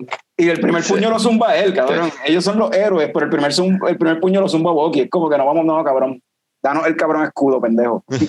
ajá, exacto. Le rompen el brazo, cabrón. Se fueron al alcohol.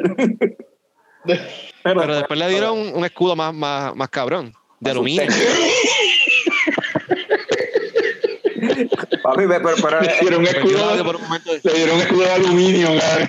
Ese porque- escudo lo hicieron con la tarde de ese cabrón. Sí, porque, porque, porque eh, el ca- el cabrón dijo, ah, este- este, ya no puedo ser Capitán América, pues yo voy a ser Capitán Planeta. Voy a reciclar. Voy a Es un escudo reciclable. Wow. Mira, y Barón Simo. Ajá. Oye, y, y, y, y, y- ajá. ¿Qué te iba a decir, Tommy? Que después se te olvida. Dale, rápido, rápido. Suéltalo, que se te olvida, se te olvida, se te olvida. Dale, se te olvida, se te olvida. No, no, no, no, no, porque tú estabas preguntando, no, no, estás hablando, estás preguntando por personaje, está bien, supongo que vendrá. Ah, ok. esta es otra cosa. Ok. Para encima, No, pero- pues, mano, en, en Civil War mucha gente se quejó de que no fue un buen villano. A mí siempre me gustó. Tenía el master plan para joder a todo el mundo. Pero aquí como que le dieron más layers a ese personaje y le dieron más backstory y estuvo chévere. Me, me gustó. Y estaba funny también el tipo, la interacción con Falcon y, y Bucky. Y, y al final ese salió con la suya, como que el tipo, pues el edificio de, de los, de los villanos estos, los, los terroristas explotó y eso fue el, el Alfred de él, el, el Ujú. El cabrón todavía desde la cárcel lo pueden seguir explorando este personaje en el futuro, que el tipo sigue manipulando y moviendo fichas desde la cárcel, maybe. Ujú. Kingpin, o algo así. ¿Qué te Interesante, sería bien interesante, sí. En verdad que estoy de acuerdo ahí. Algo que añadir a Simo. Me gustó, eh, pregunta que les hago, eh, no había salido la máscara nunca, ¿verdad? ¿O sí? No, no, es la primera vez que sale aquí en. Sí. La máscara eh, y, el- y el trench y el- coat y el sí, el típico de los sí, cómics y de los- y Oh, se vio you're bien. Baron? Yeah. Ay, se vio bien cool. Sí. sí. Se vio bien cool, se vio bien cool esa de esto con la carrera y peleando y brincando y haciendo mierda. Y otro personaje que me imagino a lo mejor este era el que Tommy quería, quizás era donde quería ir y ¿verdad? Este, Sharon Carter de momento ahora es el Power Broker, la tipa se fue Hill. ¿Qué carajo pasó aquí? ¿Vieron el after credit? Tan, tan claros ahí, ¿verdad? Ahora ya se salió con la suya, ahora ya tiene un in en el gobierno de nuevo y ahora puede entonces vender government secrets y está al día, El Power Bro. Día, papi. ¿Qué les parece Papi. ese cambio del personaje? Porque el personaje nunca ha sido así. Siempre en los cómics y en todos lados siempre Super ha sido cool, eso que love hicieron. De, de, de Steve Rogers. Porque es que está cabrón, por ella haberlos ayudado durante Civil War fue, Este, salió jodida. La única que salió jodida fue ella, porque a todo el mundo le dieron pardon, sí qué sé yo, y ella, yo, yo no sé si ella se fue para el blip o ella estuvo los cinco años aquí, pero yo entendí como que ella estuvo cinco años fugitiva del gobierno en un fucking este otro país jodida, Ujú. pues se encojonó y quiere... ¿Quiere vengarse? Gusta, Yo tengo una teoría. me gusta, me gusta. Yo tengo una teoría. Y si, y si resulta que esta Sharon Carter en verdad no es Sharon Carter. Un scroll. Y, y es un scroll. Sí, sí, y la Sharon Carter. Yo la noté hasta, yo, yo la noté hasta diferente. Exacto, el personaje se comporta hasta diferente. Y, y si este, y si la Sharon Carter de verdad está en, en allá con, con Nick Fury en, en la nave esa, en The Sword, allá en el espacio que salió al final. Bueno, es una teoría interesante, pero me gustaría más que fuera ella, que simplemente se volvió bitter y, y su personalidad cambió. Ok, yo estoy de acuerdo con Fran ahí. Sí. Eh, cualquiera de cual- cualquiera de las cosas puede, que pueden pasar están cool, pero eh, me gustaría que en verdad fuera ella, sí, como que Tommy. yeah, venganza. Tommy, por tu reacción entiendo que ese no era tampoco el personaje del que tú querías hablar. No. Ok. Pues, ¿cuál era el personaje que tú ibas a mencionar? ¿Qué era lo que tú ibas a, qué es el tema que ibas a tocar? Pues lo próximo que iba a tocar era un sitio en vez de un personaje. No, yo iba a decir que la muchacha que hace de super militar en verdad lo hace cool, super cool también, la de pelo rizo colorado, Carly. Carly. Iba a decir Claro. Christy, pero eh, ese personaje, ese personaje estuvo cool. Está bien interesante como cogieron un personaje de los cómics que era un super villano bien pendejo, que era basically un Capitán América de otro sitio, o sea, un Capitán América, otro tipo, otro super soldier, tú sabes, en contra de, de Estados Unidos, Flag Smasher. Y lo convirtieron en una célula terrorista, en vez de ser uno, es un grupo. Eso estuvo Mucho mejor. Interesante, sí, Sí. quedó mucho mejor. Y, y- un, y un Este, villano que tiene sentido, o sea, por lo que, por lo que está peleando, tú sabes, un villano definido. Como que esta serie, ¿quién es el villano en realidad? Como que hay, hay- aquí todo el mundo que está haciendo Eh. algo lo está haciendo por una razón y piensa que está haciendo lo correcto. Quizás menos Sharon Carter. Porque, porque hasta John Walker al final tuvo su momento que se redimió, Sí. que soltó la venganza y no, tengo que ayudar a esta gente, no puedo dejarlos morir. Exacto. Ujú. Pero eso que al final, que al fin, que, que, que, que, verdad fue lo que le dijo su amigo Lemar. ¿Verdad? Que fue el momento en que él como que se volvió completamente loco cuando matan a su amigo Lemar. Y Lemar le dijo, no importa si tú te metes droga, es lo que tú seas como persona. Básicamente. Ya. Sí. O sea, un, men- un mensaje bien Capitán América. Ajá, el viaje de exacto. Capitán América. El, el suero lo que hace es enhance quien tú eres. Si tú eras un cabrón, o sea, eras una persona mala desde antes o tenías un def- ese defecto va a ser peor. Es como, es como beber. Es como un bocachante, cabrón. Sí. So, sí, sí. Este, Y- Vas a hablar bueno. de un sitio entonces. Madripoor, hermano, a mí me encantó toda la escena que fue, el hecho de que introdujeron Madripoor al MCU, que esto es una isla en- por Indonesia y qué sé yo, en el MCU, una isla de embuste, pero este, que es un sitio como un crime haven en, el- en, Mar- en los cómics de Marvel y casi siempre estaba asociado más con Wolverine y los X-Men y ya Mm. lo tenemos en el MCU, algo que está más conectado a los X-Men lo tenemos ya parte del MCU y me encantó cómo lo portray, así como que todos son criminales, lo que hay aquí son bichotes, ¿sabes? Es como que gente operando desde aquí, una cosa bien weird, la música que Ujú. pusieron, un hip hop ahí, este como que tailandejo, yo no sé de dónde carajo, que estaba Sí. bien. Sí, sí. Sí. En verdad eso, me gustó mucho esa, esa, y Simo bailando. Y, y lo, más, lo más interesante es que las dos series que han hecho so far tienen referencia a los X-Men. De hecho, sí. Ajá. Viene por ahí, viene por ahí. Viene por ahí, poquito a poquito. ¡Pum! Sí, van a seguir jugando con la idea y teasing eso, que eso vendrá, qué sé yo, para el Ujú. 2030 o algo así. Ya lo cabrón, tenemos que estar 10 años más haciendo esta mierda hasta que salga eso. Papi. Mira. Cabrón. Hay cosas en la vida que no son para siempre, pero Leche Coco es como Gutan. Por Forever. Leche Coco y Forever. Mira, este, este, la tipa esta, Julia Louis Dreyfus, la de Seinfeld. Elaine, este- ajá. Ese personaje random de momento. Elaine. que- ajá, Elaine de momento ahí, ese- que está súper funny el personaje, bien como que. She's a bitch, Ujú, y ujú, como que bien weird, weird y manipuladora y como que no te deja hablar. Y entonces. Es ella, es ella, es los personajes que hace ella. Pero la cuestión Perfecto. es, ¿quién carajo es ella? Y, y por qué este cabrón se está dejando llevar por ella. Ella aparentemente trabaja para alguien. Yo sé quién es el personaje en los cómics, pero en la serie como que no te dicen nada y te dejan algo como que bien... ¿Eh? ¿Por qué él le está haciendo caso a ella? ¿De dónde rayo salió esta tipa? Y, ¿Y quién es el personaje en los cómics? Madame Hydra. Bien random. Madame Hydra. Un villano. Ella es de Hydra. No significa que ella va a ser Hydra aquí, pero pues en los cómics ella es de En los Hydra. cómics ella es Madame Hydra. Pero pues, ¿quién Bueno, sabe? pero a lo mejor porque Simo también no tiene que ver con todo ese viaje.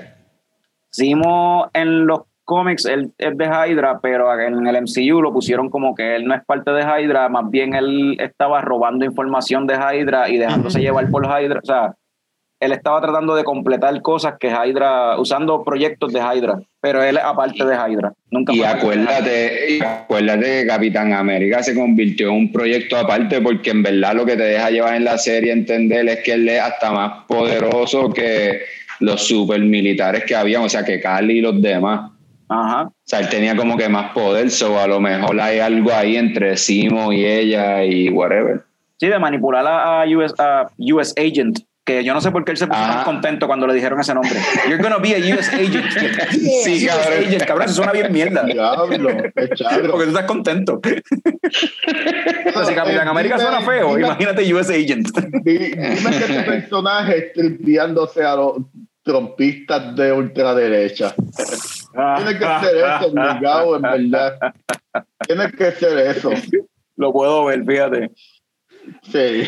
Sí. Oye, ¿y qué les pareció el suit de Falcon? Porque ese suit Bien mierda. es igual que el de los cómics, igualito que el de los cómics, pero a mí ese suit nunca me gustó. Yo, Bien mierda. esta era la oportunidad para hacer un suit más cool. Bien, Si fueron bien con mierda. Stars and Stripes, que también pues tiene sentido con los temas que estaban tocando y qué sé yo, pero no sé, no me gustó el suit. Bien mierda. Estoy de a mí- acuerdo a mí- contigo. A mí, ese, y es como dice, estoy totalmente de acuerdo con Fran. Es cierto todo lo que has dicho. Nunca, nunca me gustó ese suit en los cómics y verlo ahora en live action tampoco me gustó. No. ¿Qué tú dices, En Norbert? verdad, en verdad no, a mí tampoco me gustó. A mí no me gusta como que nada de Captain America en cuestión de suit y el personaje y eso. Me gusta la parte de- del, del thriller, de espionaje y de thriller, pero en A mí, verdad... el, si fuera- a mí el suit que me gusta de Captain America es el de, el de Winter Soldier, que es como más como Sí. un shield uniform, que es azulito, oscuro. Sí. Sí, Ese está cool. Una- una Ese está nítido. Y ya. Los stripes y esa pendeja. Sí, ese, está- ese es el más gufiado, ¿verdad?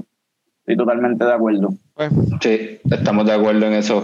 O sea, hay rumores de que quizás van a producir una cuarta película de Capitán América ahora con Falcon. O, Falcon, ajá. o quizás que sea hagan una segunda temporada, una segunda miniserie para seguir explorando esta historia que ustedes, que ustedes preferirían o que lo dejen aquí y no, me- no quiero ver a Falcon más nunca. Que, no, que- yo quiero ver una secuela, Yo, definitivamente. yo quiero, yo Sí. quiero ver una secuela, pero yo quiero ver, yo quiero ver como un segundo season. Yo no quiero ver una película, especialmente si vuelve a ser una película de los hermanos rusos súper aburrida con una paleta de Aburrida. colores gris. So, no, eh, quiero ver una serie. O por lo menos si la van a hacer película, que sea una película súper gufiada con una cine- cinematografía parecida a la serie.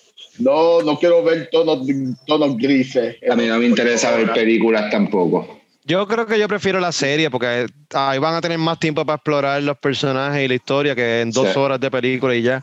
Yo creo, que- yo creo que una serie funcionaría bien porque, aunque, mala mía, pero esto es una de las intenciones de, entiendo yo, de, de la serie, al igual que como en los cómics pasó en un momento dado.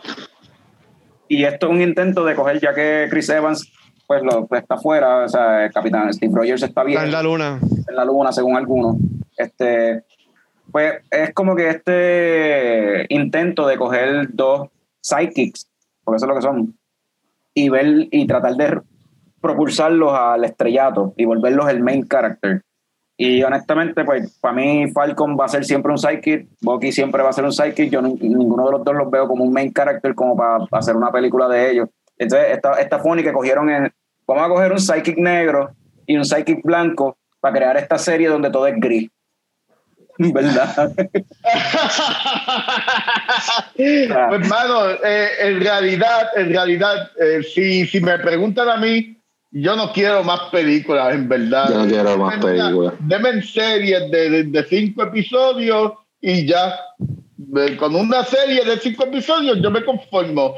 Dejen el espectáculo de la película para los eventos grandes. Si hacen Secret Wars, que hagan la película de Secret Wars. O que hagan la película, se inventen otro Wars y hagan la película de ese evento grande. Que sea como en los cómics. Que me gusta eso. Los cómics de los personajes y está el evento grande. Así debería ser, hermano, pero te ya, ya, yo estoy fatigado de tanta película de Marvel. es como que pues, es mejor es como un si episodio semanal y ya, that's it, bueno. Es como si fuera un género aparte ya, al nivel que está. Es como si fuera un género aparte. Y, y, y, es, que, es que es una serie, o sea, esto es algo distinto a todo lo demás y a todas las otras películas basadas en cómics y a películas de superhéroes. Ya Marvel es una serie, pero en película. Y ahora tiene series de televisión también. O sea, está cabrón, ¿verdad? Está cabrón y está bien difícil ponerse al día con todo el universo. El universo está creciendo tanto que, es como que, que por eso yo digo, como que. Ya, háganlo estilo cómic. Háganlo estilo cómic. Saquen una película de tres horas de cada tres años con el evento grande, ya, en verdad. que el resto serie o algo así, qué sé yo. Exacto, deja pues, una serie semanal, qué sé yo, y así. La próxima que viene, ¿verdad? De la serie es Loki en junio. Eso se ve bien interesante. Loki ahí, el Loki, no el Loki que se murió, no el Loki que nos mató, es el Loki de Infinity War que cogió el Tesseract y viajó y se fue para el carajo a otro timeline. Y aparentemente, lo más interesante, me, me parece interesante de esta serie es que sale Owen Wilson con la nariz virada hace tiempo por ahí, pues Owen Wilson le vendió el alma al diablo, digo, a Disney, y está ya en el MCU, y él es básicamente el, el handler de Loki, porque Loki parece que va a ser el Secret Agent Man, pero de fucking en el tiempo. Ok. O sea, es como que, papi, tú te llevaste el Tesseract, jodiste, descabronaste los timelines, pues ahora tú vas a trabajar para nosotros y tienes que arreglar todo y viajar en el, diferentes momentos del tiempo para arreglar toda la pendeja. Y es como que Luke, Owen Wilson y Loki tratando de manipularse el uno al otro. So, pienso que eso va a ser funny. Creo que va a ser más, ajá, creo que va a ser más divertido, más funny, más lighthearted probablemente, no tan pesado como porque Falcon Winter Soldier creo que es un poquito pesado por las estas temáticas tan, tan serias. No es entretenida como la, o sea, yeah, it's not the fun of the movies and whatever. Sí, eso sí, las escenas de acción estuvieron bien nítidas. Casi todos los episodios tenían una escena de acción que estaba súper gufia. Sí. Y tenía su referencia a Body Cop Movies, mano, porque de hecho en el segundo episodio cuando eh, Falcon y Bucky salen del, de la psicóloga, de la psiquiatra de Bucky, y de momento le, suena, suena la, la, sirena de la patrulla, y está John Walker con Lemar así en una patrulla y el cabrón es típico de fucking Lethal Weapon, Bad Boys, este, de, este la otra, este, de The Other Guys, todas las películas que son body cop, tú sabes que hay otro, otra pareja de que son los huele Cabrón, y era eso mismo, esa dinámica. Y entonces tenían un police car, cabrón, y era como que perfecto. O sea, o sea tú querías body cop movie, bien on the nose. bien on the nose, es verdad, sí. Ese es nítido. Me encanta. Eso, eso me dio risa, estuvo esa referencia ahí. Este, lo otro que viene de Marvel pronto es este, no sé si vieron el trailer de Yellow Panther, digo, este de Shang-Chi. Se ve bueno, se ve bueno. Tengo que admitir que se ve mejor que Iron Fist. Sí, me gusta.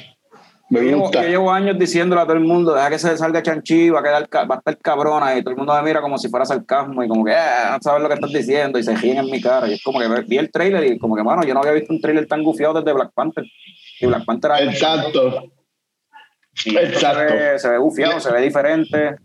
Pero yo creo que lo que va a pasar con esa película es que como en mi caso, eh, el, la base común no saben quién es ese personaje, eso a lo mejor no va a ser tan guau. Pero la base común no sabía quién era Guardians of the Galaxy tampoco y hizo un billón de pesos. Oh, sí, pero sabían quién era Chris Pratt. Nah. Sí.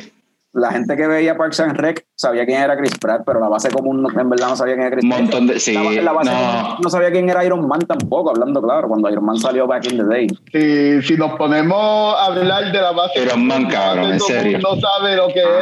era la mayoría de No, estos no, no estoy de personajes. acuerdo con eso. ¿Verdad? La, ba- la base Sí. común, lo que siempre he conocido es Spider-Man y X-Men. That's it. Y estos Y- y- personajes. No, no, y Iron Man y todo, yo creo que son personajes que la gente conoce. La base común era Thor, Capitán América y Hulk. Iron Man en verdad no. Pues por eso Thor, cabrón. Le dije.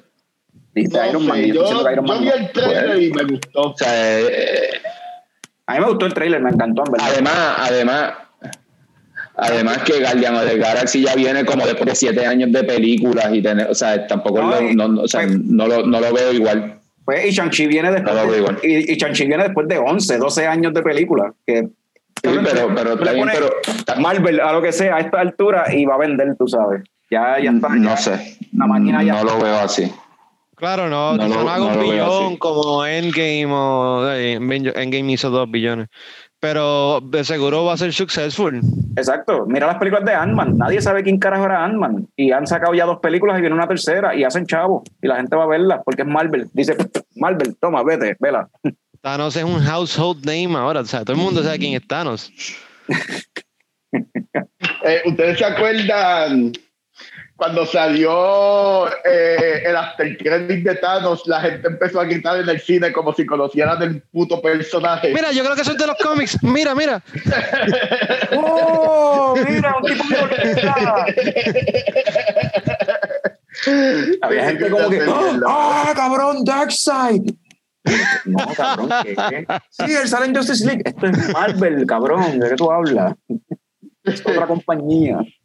Respawn. Este. Anyway, eh, yo creo que cubrimos todo lo de hoy. No sé si ustedes quieren darle un rating a Falcon and Winter Soldier. Yo no, en verdad no le. ¿Hemos hecho eso con la serie? No, ¿verdad que no? No, yo creo que no hemos hecho eso con la serie. Deberíamos hacerlo. Yo pienso que no. Eh, ¿Verdad que no? Eh, Eso está medio weird. No. So, lo, vamos a despedirlo aquí. Eh, el episodio más reciente que tiramos de Leche Slam estaba ahí en las redes sociales, digo, en, los los internets, en la plataforma de podcast que más rabia te dé. Este, estuvimos hablando sobre lo tiramos, un episodio especial que salió de 420 y estuvimos hablando sobre Stoner Movies. Y estuvimos así, par de, par de la gente que estaba ahí conectado, estaba así, como unos de- algunos de los que están conectados aquí, como pueden ver, este, en los ojos. Este, eh, el episodio pasado con Jorge Castro, que estuvo bien interesante, hablando de colaboraciones de cerveza, estuvo bien nítido, también está por ahí, te lo pueden escuchar. Eh, próximo episodio de Coño el Show, yo no sé de qué va a ser, pero el próximo Leche Slam, que sale eh, en el mes de mayo, va a ser sobre eh, súper intenso eh, Aronofsky, películas de Aronofsky, lo que es The Wrestler, lo que es este Pi, lo que es este Noah, este, la clásica que todo el mundo conoce, este Requiem for a Dream, Maldita sea, Black Swan, buenísima también. Eh, muchas películas buenas ahí, pero Joder. Mother, ya.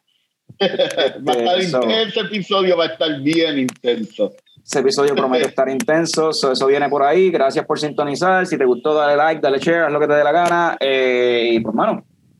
Y recuerden, yo odio lucha libre en Twitch. eso mismo iba a decir. Ajá. ¿Quieres pluguear el, el Si te gusta la lucha libre, programa? Mano, eh, yo dio lucha libre ah, en Twitch, ah, twitch.tv slash yo dio lucha libre. Estamos live ah, todos los sábados a las 10 de la noche. Yo sé que es un poquito tarde, pero mano, en verdad hablamos de un montón de lucha libre y de otras mierdas. So, traten de sintonizarnos también pendientes en las redes sociales, en nuestro Instagram y en Facebook. Eh, vamos a tratar de estar posteando cosas y, y vamos, vamos a postear los videos. Ya uno de los muchachos va a empezar a editar los videos ya ahora en mayo y, y esperemos que estén subidos a YouTube, un par de cosas nítidas, los rants y eso por lo menos. So, sí, síguenos en las redes, yo odio lucha libre. So, gracias a todos por sintonizar. Eh, mi cerveza está vacía, pero como quiera, salud, cabrones.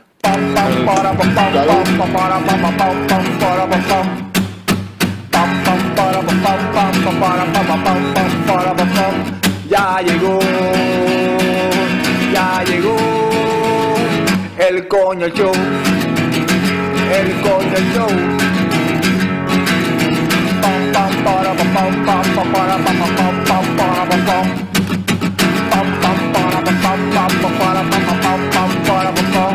Ya llegó,